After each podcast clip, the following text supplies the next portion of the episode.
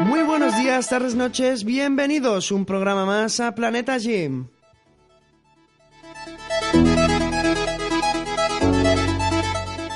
Soy Dani Gallar, atleta de 800 metros y es un placer estar de nuevo con todos vosotros para ofreceros los mejores consejos sobre running, fitness y disfrutar de todos ellos de la mejor manera posible. Espero que hayáis pasado un gran fin de semana y unas grandes fiestas. Eh, hoy, como siempre, se encuentra con nosotros Alejandro Doblas, líder del proyecto Viviendo en Forma. ¿Cómo han ido las navidades, Alejandro?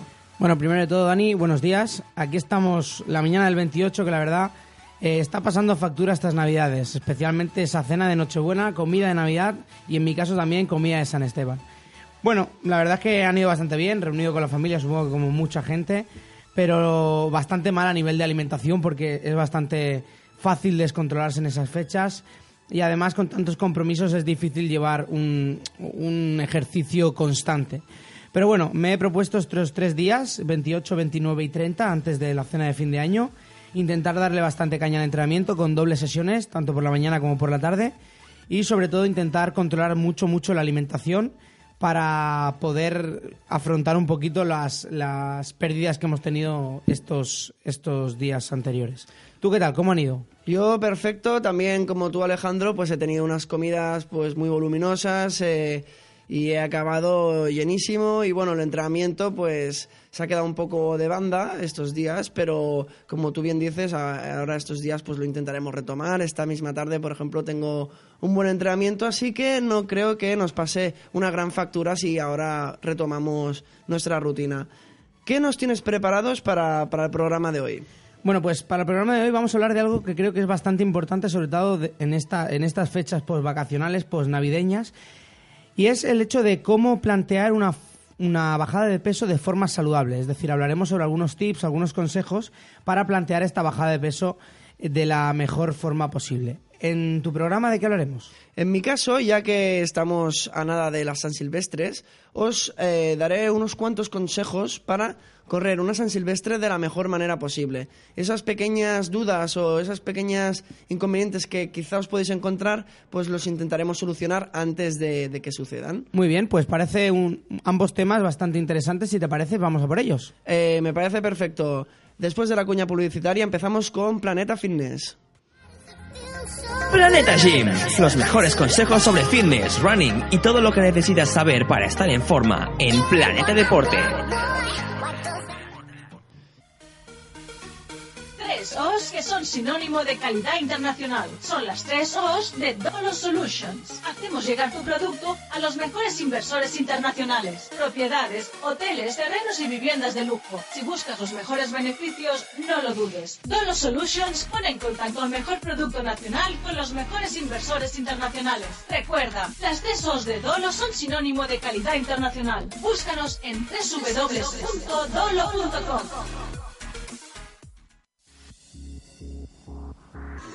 tienes una empresa, un proyecto o eres emprendedor y estás buscando la mejor liquidez, te estamos esperando. Somos Yumi Invest, inversión e inyección de capital para toda clase de proyectos internacionales. No dudes en consultarnos, no dudes en contactar con Yumi Invest. Captación de proyectos, venta de empresas y la mejor liquidez para tus ideas. En Yumi Invest no entendemos de fronteras. Contacta ahora mismo con nosotros en www.yumiinvest.com. Planeta Gym, los mejores consejos sobre fitness, running y todo lo que necesitas saber para estar en forma en Planeta Deporte. Y empezamos con Planeta Fitness. Alejandro, nos has tenido preparado un tema muy interesante en estas fechas, que son cómo bajar ese, peso, esos kilitos y demás que hemos adquirido en esas comidas. Eh, bueno, Alejandro, explícanos cómo realizar esto de manera saludable.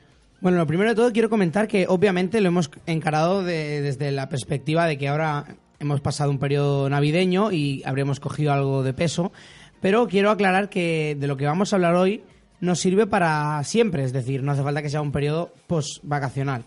Siempre que tengamos algo más de peso del necesario, que hayamos cogido algún kilo de más, podemos aplicar los siguientes tips, los siguientes consejos de los que vamos a hablar.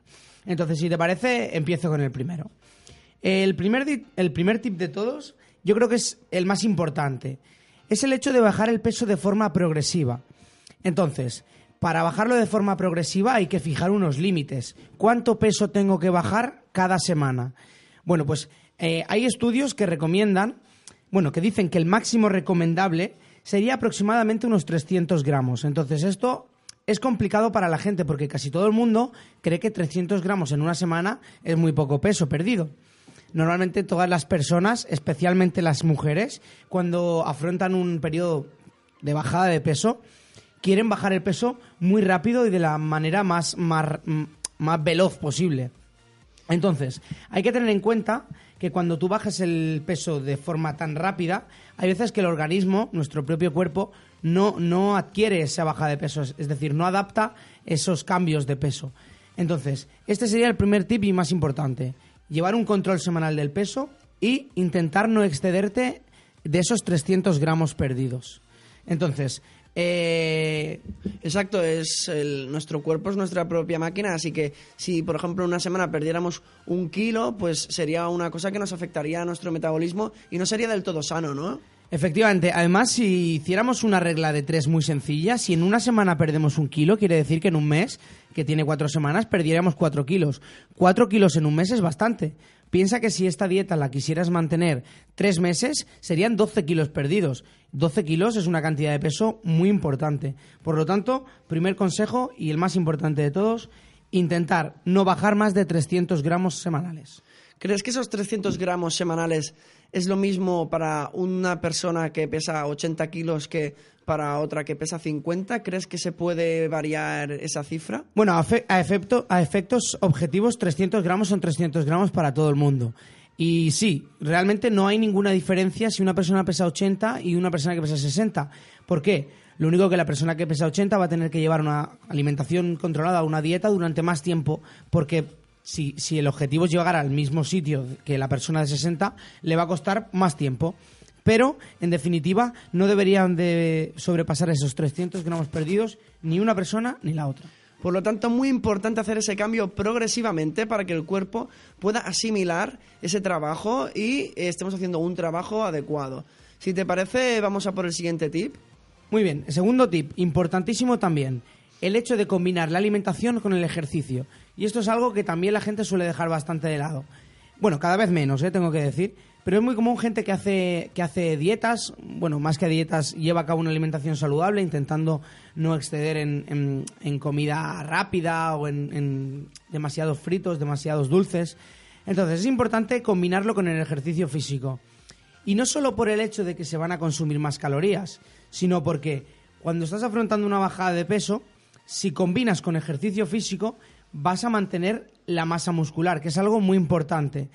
La gente se piensa que masa muscular es sinónimo de estar fuerte y de estar muy, muy voluminoso como, como puede ser un culturista. No, la masa muscular es importantísimo para sentirte bien, sentirte ágil, sentirte rápido y además, contra más masa muscular tengas, más sencillo es quemar calorías, porque el organismo demandará calorías para permanecer activo. Es decir, a más masa muscular, más quema de calorías. Yo creo que este es un concepto muy importante que la gente tendría que tener bastante presente. Por lo tanto, es importante tener esa masa muscular para poder quemar nuestras calorías y transformar esa energía, ¿no? Efectivamente, y normalmente cuando afrontas una, una dieta para bajar peso, eh, la masa muscular se ve afectada. ¿Cómo puedes contrarrestar que no se vea tan afectada? Haciendo ejercicio físico, importantísimo. Por lo tanto, segundo tip, listo, combinar alimentación saludable con ejercicio físico. Es muy importante porque muchas veces veo gente que hace unas dietas muy estrictas y quizá no consigue sus objetivos, pero quizá tendrían que darle una vuelta a esa rutina y añadir ese entrenamiento o quizá solo entrenamiento, combinarlo con, comida. Es muy importante tener en cuenta que eh, los dos aspectos son tan importantes como el otro. Eh, vamos a por el tercer tip. Tercer tip, algo bastante importante que esto también la gente, y es, es, un, es un consejo, un tip que cuesta bastante. Yo propongo que cada 3 kilos perdidos, es decir, mm, si pesábamos 97, cuando lleguemos a 94 kilos, intentar hacer aproximadamente dos semanas de mantenimiento del peso. ¿Por qué? Ya lo he comentado en el primer tip, en el primer consejo, y creo que es bastante importante. Tu cuerpo tiene que adaptarse, tiene que hacer suyo ese cambio de peso. Por lo tanto, si afrontamos una bajada de peso muy larga, bajando, bajando, bajando, bajando, quizá el cuerpo no se adapta a ese cambio. Por lo tanto, cada 3 kilos aproximadamente, hacer un par de semanas subiendo las calorías ligeramente de la dieta para mantener el peso. Posteriormente a esas dos semanas podemos volver a afrontar una bajada de peso y así sucesivamente. Por lo que vemos es un proceso bastante largo. Tú a personas que quieren hacer la famosa operación bikini o que quieren estar a punto a punto para el verano, ¿cuándo aconsejarías que se empezaran a poner en forma y a perder eh, kilos? Deberían de haber empezado ayer. Es decir, no hay tiempo que perder. No vale eso de un mes antes me voy a poner y... porque entonces los tips esos son súper complicados de llevar a cabo una persona que le sobren 10 mm, kilos y lo quiere hacer un mes antes, no va a respetar la cantidad de peso bajada a la semana. Normalmente lo de combinarlo con ejercicio físico sí que lo hacen porque tienen tanta prisa que lo tienen que meter sí o sí. Por eso digo, importante, operaciones bikinis, eh, cuando te quieres poner bien físicamente, saber que lo principal y lo más importante es tener tiempo, porque no los cambios rápidos y milagrosos no existen y luego tienen muchos, muchos efectos contrarios. Por lo tanto, importante eso. Eh, como bien dices, hay que tener mucha paciencia. Esto no es un cambio del día a la mañana. Y si tenemos eh, esa paciencia y ese trabajo constante, conseguiremos nuestros objetivos. Vamos a por el cuarto tip. Cuarto tip que ciertamente está relacionado con el segundo que he comentado, el tema de hacer ejercicio físico. Vale, sabemos que tenemos que hacer deporte.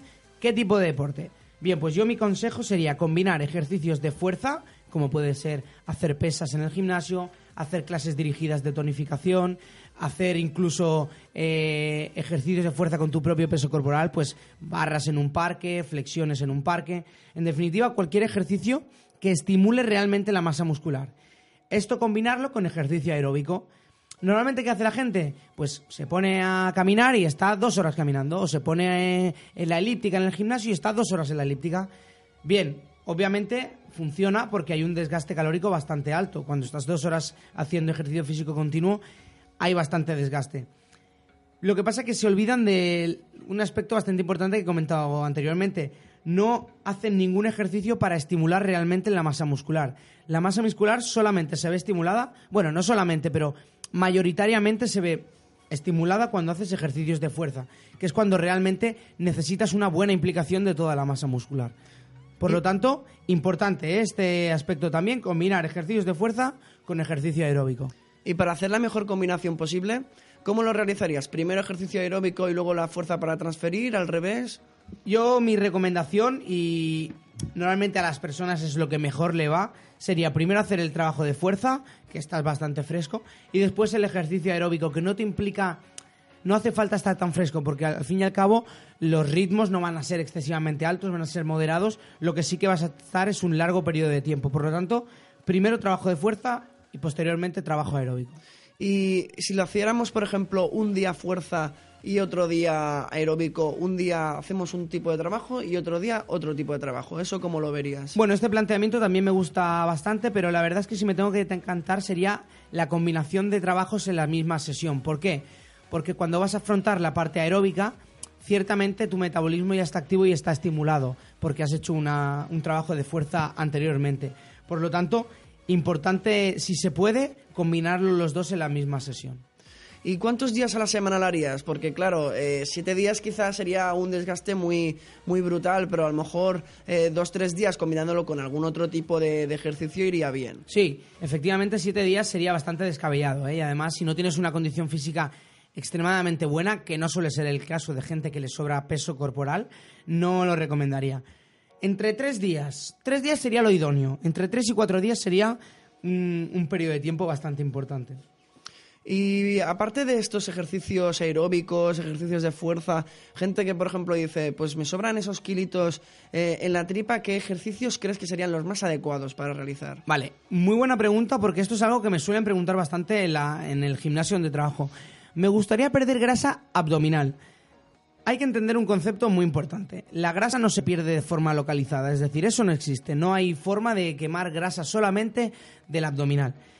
Hay que entender el concepto de que cuando tú quemas grasas, quemas grasas de todo tu cuerpo. Es decir, eh, milagros y quemas de grasa localizada no existe. Por lo tanto, afrontar esa bajada de peso de forma saludable, poco a poco, y ya verás cómo vas eliminando grasas a nivel general, no solamente a nivel de abdomen.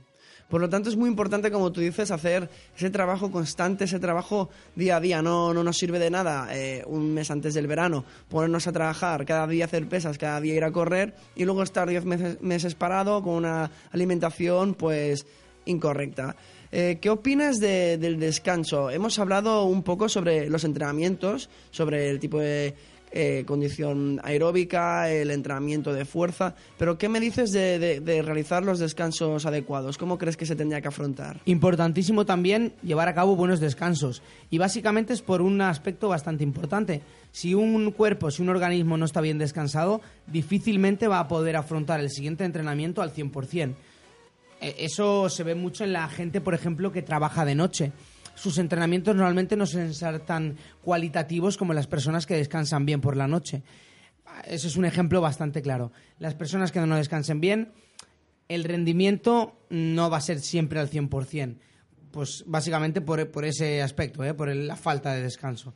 Entonces, efectivamente, es un tema bastante importante. Hem- Hemos dicho que la constancia es lo, lo más importante, que como tú has dicho, teníamos que haber empezado ayer. Entonces, ¿qué pasa si de aquí, por ejemplo, al verano, hay una semana en concreto que nos vamos de viaje, tenemos muchas comidas familiares o un exceso de, de comida, no podemos entrenar por X motivo? ¿Qué recomiendas para volver a retomar ese entrenamiento y eh, poder seguir esa rutina? Si realmente tú llevas un entrenamiento progresivo, continuo, durante mucho tiempo y por X motivos una semana no puedes entrenar, eh, no sería cierto si dijéramos que el primer día después de entrenar, después de esa semana parado, vas a notar unos- un- una bajada de rendimiento demasiado exagerada. Esto solamente lo experimentan atletas de alto rendimiento que sí que están en, en unos tiempos, en unos niveles de entrenamiento hiper altos. Una persona, un- una persona de, de la calle difícilmente va a notar grandes cambios. La un- el único consejo, la única, par- la única pauta, que lo vuelvan a realizar de forma progresiva. Es decir, pongo un ejemplo bastante tonto. Una persona que entrene a fútbol, por ejemplo. Pues si estaba entrenando dos horas, tres días a la semana, pues igual podría empezar entrenando una hora, tres días a la semana. A partir de ahí, la semana siguiente, una hora y cuarto, tres días a la semana. La siguiente semana, una hora y media, tres días a la semana. Hasta volver a reincorporarte a los niveles de actividad anteriores. Pero realmente no debería haber, haber grandes dificultades para volver de nuevo a donde estábamos. Estoy de acuerdo contigo, Alejandro, porque mm, en mi caso concreto, cuando estás tres o cuatro días de inactividad física y luego vuelves, hay un efecto, una sensación como que estás más descansado porque ya no tienes la carga de los entrenos y quizá te notas muy fresco y quieres hacer más de lo que tendrías que hacer. Eh, por lo tanto, como tú has, dicho, eh, el mejor consejo es ser eh, un trabajo progresivo y no motivarnos más de lo, lo que tendríamos que hacer para no caer en una lesión o en una falta de, de entreno. Efectivamente, es importantísimo. Si te parece, voy con el siguiente tip, que creo que también es bastante importante y es, es relativamente sencillo. El siguiente tip es mantener controlada la ingesta de hidrato de carbono y de grasas nocivas. Bien, los hidratos de carbono todo el mundo sabe, esto es bastante complicado de explicar, pero yo creo que, a ver si, si, si lo entiende un poquito todo el mundo. Los hidratos de carbono es el nutriente encargado de proporcionarnos energía si vamos a hacer entrenamientos largos o entrenamientos muy intensos, es importante que se coma hidrato de carbono. Bien, cuando se excede en la toma de hidrato de carbono, todo el hidrato de carbono no utilizado se convierte en grasa nociva. Por lo tanto, es el típico Michelin, el típico, la típica acumulación de grasa. Normalmente viene dada por un exceso de hidrato de carbono. Y es que en la dieta mediterránea, en la dieta que normalmente llevamos a cabo, el hidrato de carbono es bastante importante dentro de esa dieta. Por lo tanto, intentar bajar ligeramente los niveles. Además, también las grasas nocivas. Esto sí que normalmente la gente que afronta bajadas de peso lo lleva bastante bien. Es el hecho de no comer demasiado embutido, no comer demasiados eh, comida rápida, no comer demasiada comida procesada. En definitiva, cosas que normalmente la gente sí que suele hacer. Por lo tanto, es importante que esos hidratos de carbono que ingeramos los quememos luego, que sea una energía útil. Y bueno, es como tú bien dices, pues evitar esa comida rápida, esa comida frita y pues co- comer una dieta equilibrada, alimentos a la plancha y eh, alimentos saludables. Si te parece, ¿quieres decir alguna cosa más? Yo creo que a los oyentes les ha quedado bastante claro. Bueno, la verdad es que tenía un par de tips más importantes que, que comentar, pero bueno, tenemos más programas, por lo tanto, en siguientes programas eh, continuaremos hablando de ello, pero por mi parte yo creo que ya ha quedado bastante claro lo que hemos comentado hoy y si te parece pasamos a Planeta Running. Perfecto, después de la publicidad nos vemos en Planeta Running. Estás escuchando Planeta Gym. Una pausa y volvemos. Tres O's que son sinónimo de calidad internacional. Son las tres O's de Dolo Solutions. Hacemos llegar tu producto a los mejores inversores internacionales. Propiedades, hoteles, terrenos y viviendas de lujo. Si buscas los mejores beneficios, no lo dudes. Dolo Solutions pone en contacto al mejor producto nacional con los mejores inversores internacionales. Recuerda, las tres O's de Dolo son sinónimo de calidad internacional. Búscanos en www.dolo.com.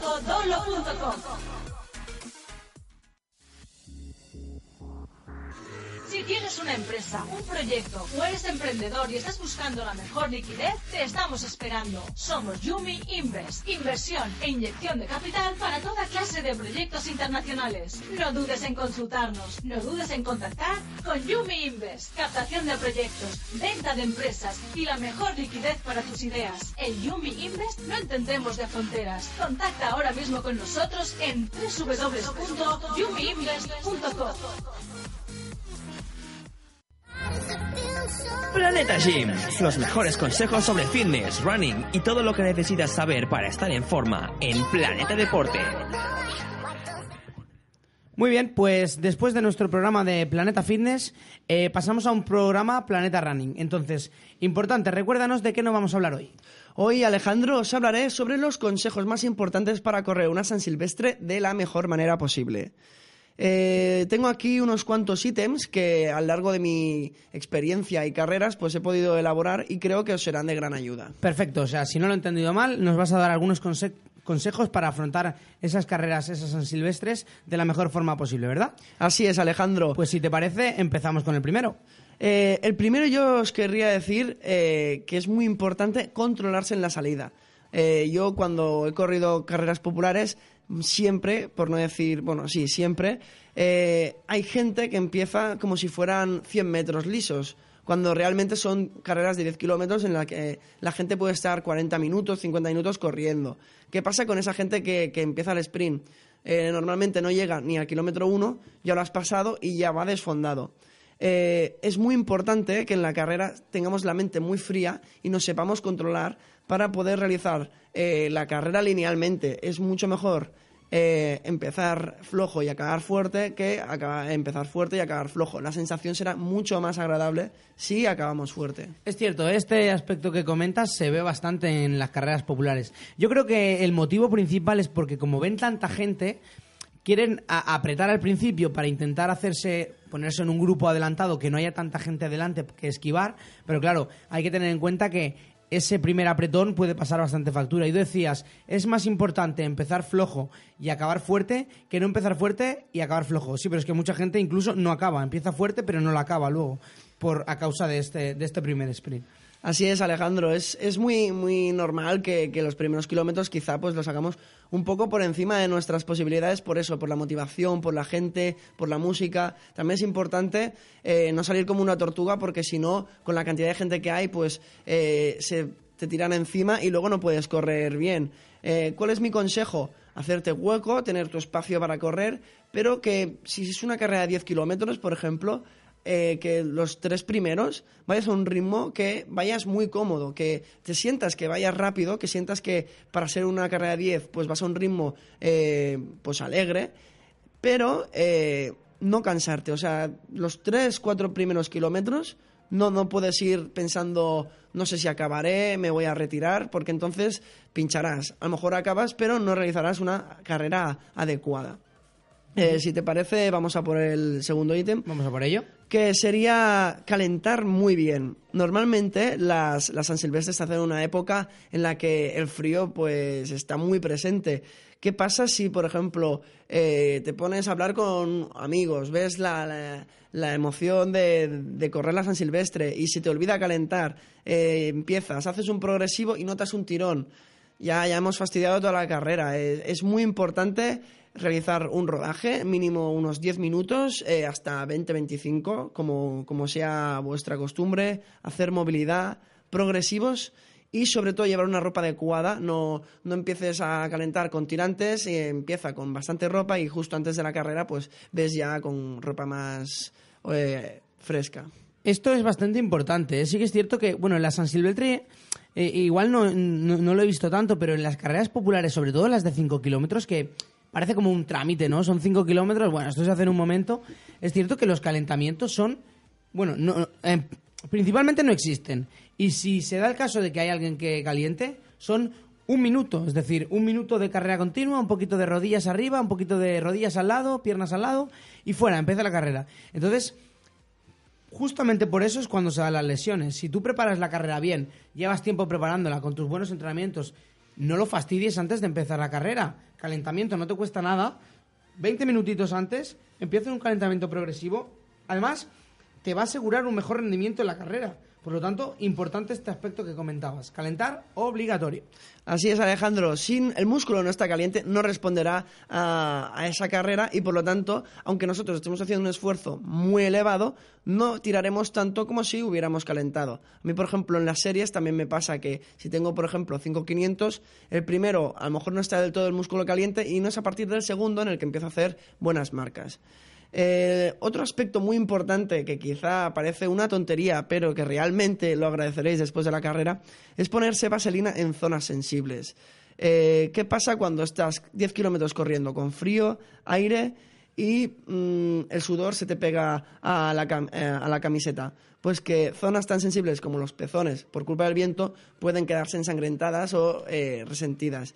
Por lo tanto, es muy importante que si vamos a correr y sobre todo si hay viento, ponerse eh, vaselina en, en, los pezones y también en los dedos de los pies, porque es un movimiento que quizás estás realizando durante 40-50 minutos monótono y que eh, si se friegan entre dos dedos pueden causar rozaduras y, y, llagas. Ostras, esto es un aspecto, la verdad, no lo había escuchado nunca, pero tiene su lógica, ¿eh? Las zonas sensibles, sobre todo con ese frío, pueden, pueden salir bastante dañadas. Por lo tanto, buen consejo y se nota que esto viene de un corredor, porque un, una persona de pie difícilmente habría caído en esto. Siguiente ítem. Eh, siguiendo con, con, esto de los dedos de, de, los pies, también es muy importante a nivel de calzado usar unas zapatillas ligeras, pero que ya hayamos utilizado. Eh, no nos sirve de nada comprarnos unas bambas el día de Navidad y estrenarlas en la San Silvestre porque acabaremos con unas llagas que no podremos correr durante una semana. Por lo tanto, unas zapatillas que sean ligeras, también que tengan buena amortiguación, porque no olvidemos que las San Silvestre son en asfalto y por lo tanto el impacto es muy agresivo, por lo tanto una buena amortiguación es muy importante y que sean ligeras porque eh, no son de entrenamiento, no necesitamos tantos elementos, tantos materiales en la zapatilla como, como una de entrenamiento. En cuanto a ropa, eh, yo siempre aconsejo ir lo menos abrigado posible para ir lo más cómodo posible. Pero es lo que acabamos de decir, en el calentamiento pues hay que ir bastante abrigado, pero luego a la hora de la competición pues una camiseta de tirantes o una camiseta de manga corta o una térmica de manga corta pues estaría bien, no hace falta llevar excesivamente mucha ropa. Sí que es cierto que contra menos ropa lleves, normalmente más comodidad, pero hay mucha gente que tiene bastante sensibilidad al frío. Por lo tanto, esto sería un poquito a nivel personal, ¿no? Si hay gente que no puede correr en tirantes porque tiene realmente frío, que es complicado, porque una vez que entras en ritmos de carrera, el frío lo dejas a un lado. Pero bueno, sí que es un buen consejo. Otra cosa que me parece bastante importante es el tema del calzado. Esto, yo por ejemplo que vengo del mundo del fútbol, también nos lo, nos lo han dicho siempre, ¿no? Intentar no estrenar una bota nueva en un partido. Vamos a intentar entrenar con ella antes para ver si nos da problemas, porque luego que te dé problemas en un partido es bastante peor, ¿no? Entonces, buen consejo este también. Eh, más consejos. Vale, eh, un consejo muy importante que seguro que os ayudará es buscar a gente con tu propia marca para poderos ayudar. Es verdad que el atletismo es un deporte individual, pero eh, sin un grupo eh, no llegaríamos tan lejos como podríamos llegar. Por lo tanto, es importante que esa gente que ya suele ir a carreras populares, esa gente que ya tiene fichados a esos rivales que a veces les ganan, a veces no, pues eh, esa comunicación ¿no? Con, con, los corredores de decir, pues mira, yo tiro dos kilómetros, luego tú tiras dos kilómetros, nos ayudamos y los últimos tres, pues que tire el que pueda.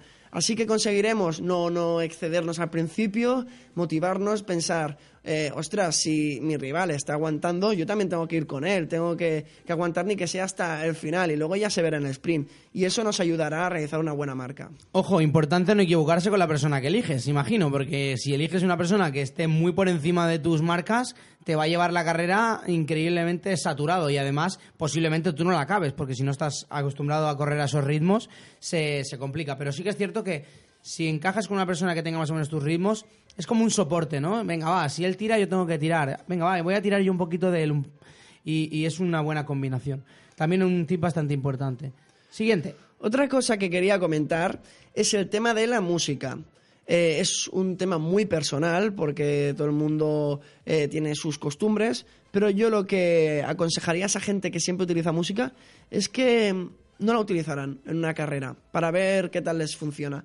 ¿Por qué? ¿Por qué os, os comento de no utilizar la música? Porque la música eh, siempre va a partir de nuestras eh, emociones y si tenemos, si nos suena en un momento en concreto una canción que nos motiva un montón, ¿qué pasará? Que después de esa canción quizá viene otra que también te motiva, pero habrás hecho un desgaste de energía mucho mayor del que tenías que haber hecho en ese tramo en concreto. Por lo tanto, eh, el hecho de llevar música quizá nos hace tender a hacer cambios de ritmo cosa que no hace que llegamos a realizar una buena marca. Yo particularmente en este tema también estoy bastante contigo y además voy a poner un ejemplo luego. Bueno, lo voy a poner primero y luego comento mis, mis sensaciones personales. Yo no me imagino, estamos hablando de que estamos compitiendo, sí que es cierto que la carrera de 10 no falta ganarla. Yo no me imagino a los jugadores del Barça con música durante un partido. Necesitan concentración, necesitan cohesión con otras personas. En una carrera más o menos pasa lo mismo. Si tienes que estar concentrado en tu objetivo, no, no cabe llevar música en los oídos. Y aparte, en una carrera hay feedback con otros corredores, es decir, quizás tienes que decir, perdona, que paso yo, perdona, que si llevas música no vas a escuchar lo que te digan, entonces es importante. Y luego lo que comentaba, a nivel personal, a mí no me gusta ni entrenar con música, porque soy bastante partidario de controlar las sensaciones que me está proporcionando ese entrenamiento. Por lo tanto, si tengo la música ya es algo que me, me, me, inquieta un poco y no estoy pendiente del entrenamiento. No focalizo bien, por ejemplo, cuando hago entrenamiento con pesas, que es bastante común llevar música, no, no acabo de focalizar bien y no pienso bien en qué musculatura quiero que se active. Por lo tanto, esto de la música, yo creo que la música está para bailar en las, discotecas, no para entrenar. Así es, Alejandro. Eh, otro de los aspectos que os quería comentar es el tema de, de la alimentación. Como sabréis, la alimentación es, es un hermano directo de, del atletismo, del running, que, que es súper importante. Y por lo tanto os quería comentar qué ingerir y con cuánta cantidad eh, tenemos que realizar antes de una San Silvestre. Mi consejo es comer entre dos y tres horas antes. ¿Y qué comer? Pues hidratos de carbono, que es lo que vamos a consumir sobre todo en la carrera. Eh, un buen plato de, de macarrones o espaguetis eh, con un poco de aceite, pues por ejemplo sería una, una buena comida antes de, de una San Silvestre. Es cierto que la alimentación es bastante importante en las carreras y, por ejemplo, es cierto que los hidratos de carbono antes son importantes. Pero también es cierto que es menos importante la alimentación en una carrera de 10-5 kilómetros que en una carrera más larga. Las carreras largas sí que hay que tener mucho cuidado con la alimentación y puede ser un factor bastante desencadenante para acabar o no acabar la carrera. ¿eh? En estas de 10 también, pero sobre todo en carreras de larga distancia. Y sobre todo, eh, me gustaría añadir el tema de la hidratación. Si son 5 kilómetros, yo aconsejaría que no, ingeniera, in, que no be bebiéramos cantidades de agua o muy, muy grandes o ni siquiera beberlas porque realmente eh, hasta que llegas a utilizar ese, ese agua pueden pasar 18-20 minutos, que es lo que puede durar una carrera de 5 kilómetros. Así que yo lo veo una cosa un poco innecesaria, ¿no? Consumir agua en una carrera de 5 kilómetros. En una de 10 podemos consumir, ¿no? A mitad de la carrera cuando llegamos 5 kilómetros, pero si consumimos es importante que hagamos 2-3... Eh, eh, o sea, que tragos bebamos cortos, ¿no? sí, Me imagino. dos, tres tragos muy pequeñitos para, para sobre todo psicológicamente hidratarnos y, y, por, y poder seguir hacia adelante. Es decir, no excederte demasiado con, con, la ingesta de líquidos, ¿no? Esto es sobre todo importante porque puede dar flato, entonces cuando da flato quizá tienes ahí problemas. Así es. Eh, y por último me gustaría añadir que hay que tener eh, la mente fría y que sobre todo no nos olvidemos de disfrutar de la carrera, porque realmente es, es lo más importante cuando, cuando corremos, lo hacemos para disfrutar, lo hacemos para divertirnos y, es lo que tenemos que hacer, además de escuchar a nuestro propio cuerpo. Muy bien, pues yo creo que estos consejos han quedado bastante claros, bastante bien explicados. Si te parece, pasamos a lo que veníamos haciendo normalmente, de comentar un poquito la semana 2, estamos ya en la semana 2, de una preparación de una carrera de 5.000. Así es, eh, hemos decidido en, en Planeta Gym pues hacer una preparación de tres meses de, cómo preparar un 5000, ya que va la semana, la segunda semana de, entrenamiento.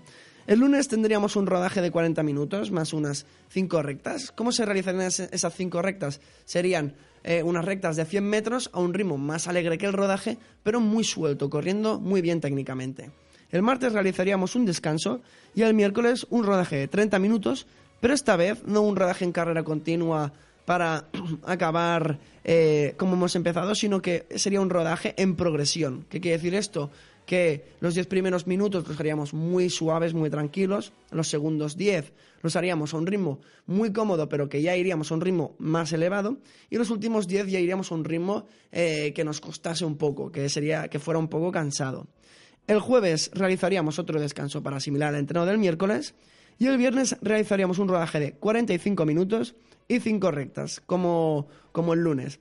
Y sábado y domingo descanso para podernos recuperar completamente de toda la semana. Muy bien, pues yo creo que ha quedado bastante claro. Si te parece, damos por concluido este programa de Planeta Running y nos vemos la semana que viene. Así es, Alejandro, nos vemos la semana que viene con más programas, más temas y esperemos que tengáis un buen próspero año nuevo.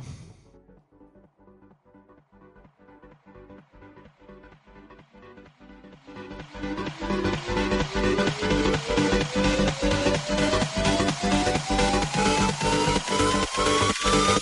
フフ。